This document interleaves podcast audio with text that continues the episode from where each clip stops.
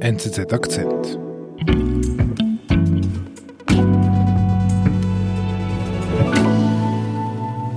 Und sie stirbt an Covid-19. Das weiß man nicht. Das weiß man nicht. Wieso weiß man das nicht? Sie hatten tatsächlich zu der Zeit, das weiß ich, in Italien in den Altersheimen kaum Tests.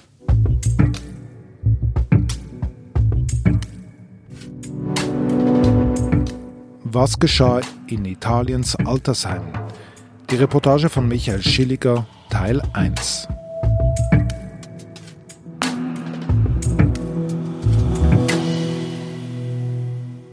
Hallo Michael, du hast uns eine Geschichte mitgebracht aus Norditalien, eine traurige Geschichte zu Corona.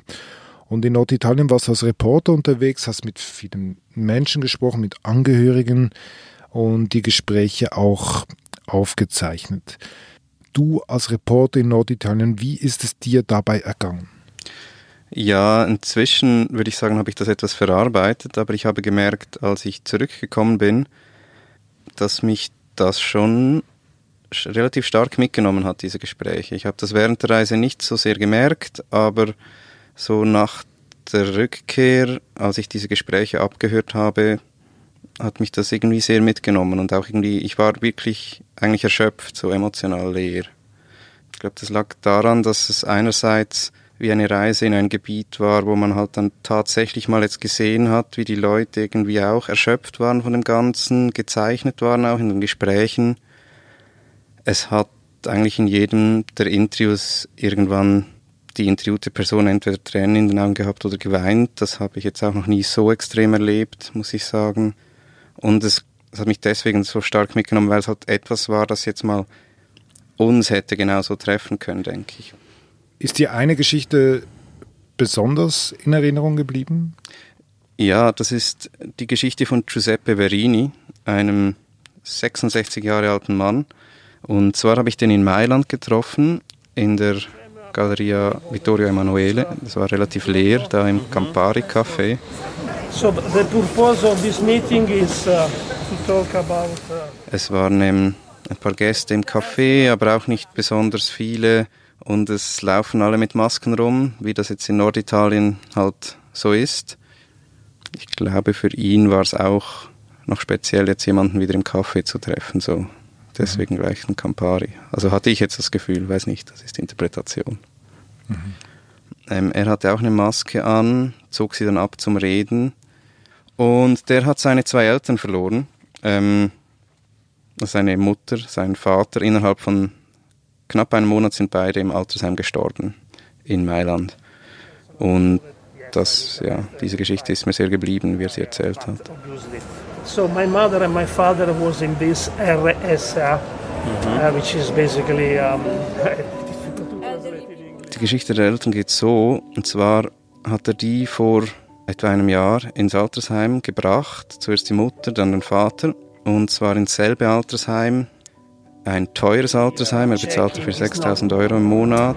Physiotherapists, all these type of things. Es ist eine private Altersheimgruppe.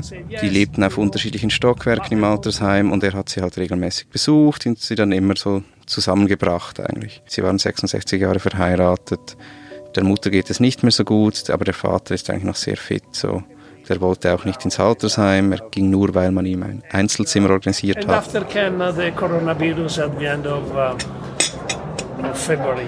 Und dann kam Corona.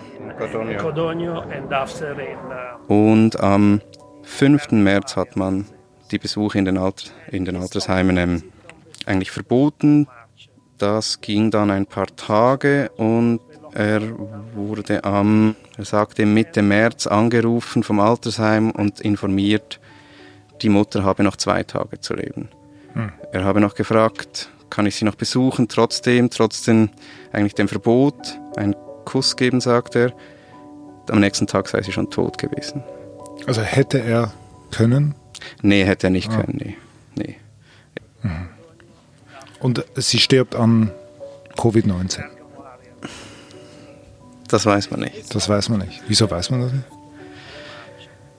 Sie hatten tatsächlich zu der Zeit, das weiß ich, in Italien in den Altersheimen kaum Tests. And, uh My, my mother was down and they called me at mid of uh, March, uh, say two days. Okay, die Mutter ist gestorben. Was war mit dem Vater? Wie ging es ihm? Der Vater war in seinem Zimmer, sei isoliert gewesen. Dem ging es eigentlich okay, soweit er das beurteilen konnte aus der Distanz. Er hat natürlich noch Skype-Gespräche geführt mit ihm. Er hat dann in der Zeit mehr Mails vom Altersheim gekriegt. Die haben öfters informiert. Das wurde dann plötzlich zweimal die Woche und dann hieß es plötzlich, es gebe Fälle von Leuten mit Fieber im Altersheim, 5, 10, dann beim nächsten Mal 15, dann 20, 25. Hey, come on, what's happening? No, no, don't worry, we have separated, we have uh, putting all together, don't worry, uh, your, your father is alone, so... Da wurde Giuseppe nervös und äh, machte sich Sorgen auch um seinen Vater. Aber einfach um das richtig zu verstehen, Sie haben von Fieber gesprochen, aber nicht von Corona. Nein weil man das damals nicht getestet hat. Dann hat ihm das Altersheim ein Mail geschickt und gesagt, der Vater hat Fieber 39 Grad.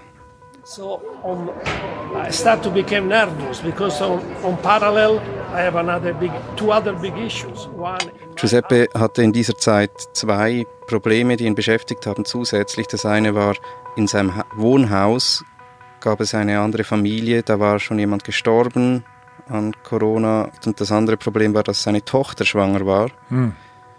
im achten Monat. Und er hoffte einfach, dass das äh, nicht zusammenfallen würde, falls jetzt noch sein Vater sterben würde oder irgendwie einfach, mhm. dass jetzt noch nicht etwas passiert in dem Sinn. We are locked down. We have this situation. I start to become nervous. So after the 25 uh, uh, people uh, with fever, clearly mhm. COVID uh, mhm. Uh, symptom. Und dann, äh, wie, wie ging es dann weiter? Dann ging es eigentlich relativ schnell. Am 10. Äh, erhielt er Bescheid, dass sein Vater Covid-positiv ist. Und am 12. war sein Vater tot. So. April. April, 12. April, ja. Einen Monat nachdem die Mutter gestorben war. Mhm. Wie hat er davon erfahren, Giuseppe? Das war, er war zu Hause in seinem Zimmer. Es war halb zwölf am Abend er wartete eigentlich auf einen Anruf, weil seine Tochter war im Spital. Okay. Und tatsächlich hat dann das Telefon geklingelt, aber es war halt nicht das Spital, es war das Altersheim. Das, da hat er dann erfahren, der Vater ist gestorben. Und er habe dann geweint, nahm den Hörer, lief damit ins Wohnzimmer und da saß eine Frau und sie hatte auch ein Handy in der Hand und darauf ein Foto eines Kindes und hat das strahlend ihm entgegengestreckt. Und er wusste sofort, ja, seine Tochter hat jetzt tatsächlich in dem Moment eigentlich geboren, als sein Vater gestorben ist. So. Also wirklich Tod und Geburt am gleichen Tag. Hm. I was coming with a phone call, crying, is dead. My, my, my wife was coming with the first picture of the baby Anita. I was looking, I start to smile. She was looking me, she started to cry. So this is a terrible moment. I say, I say, I was praying, not the same day, please. Er fand es schrecklich. Er fand das sehr schlimm, dass das jetzt verbunden ist für ihn. Diese zwei, er redet immer von seiner Anita, der Enkelin er fand das sehr schlimm. Und also das war der Moment, wo er jetzt zum Beispiel auch Tränen in den Augen hatte. Mhm. Wie, wie geht's dir dann, wenn du mit ihm in einem Café sitzt, halb leer, und er erzählt dir so, so etwas Schreckliches?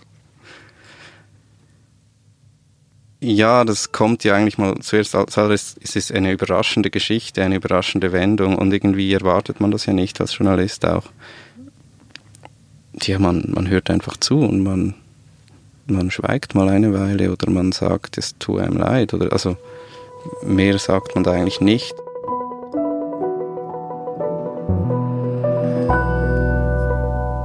Und wie es weitergeht, das hören Sie in der nächsten Episode.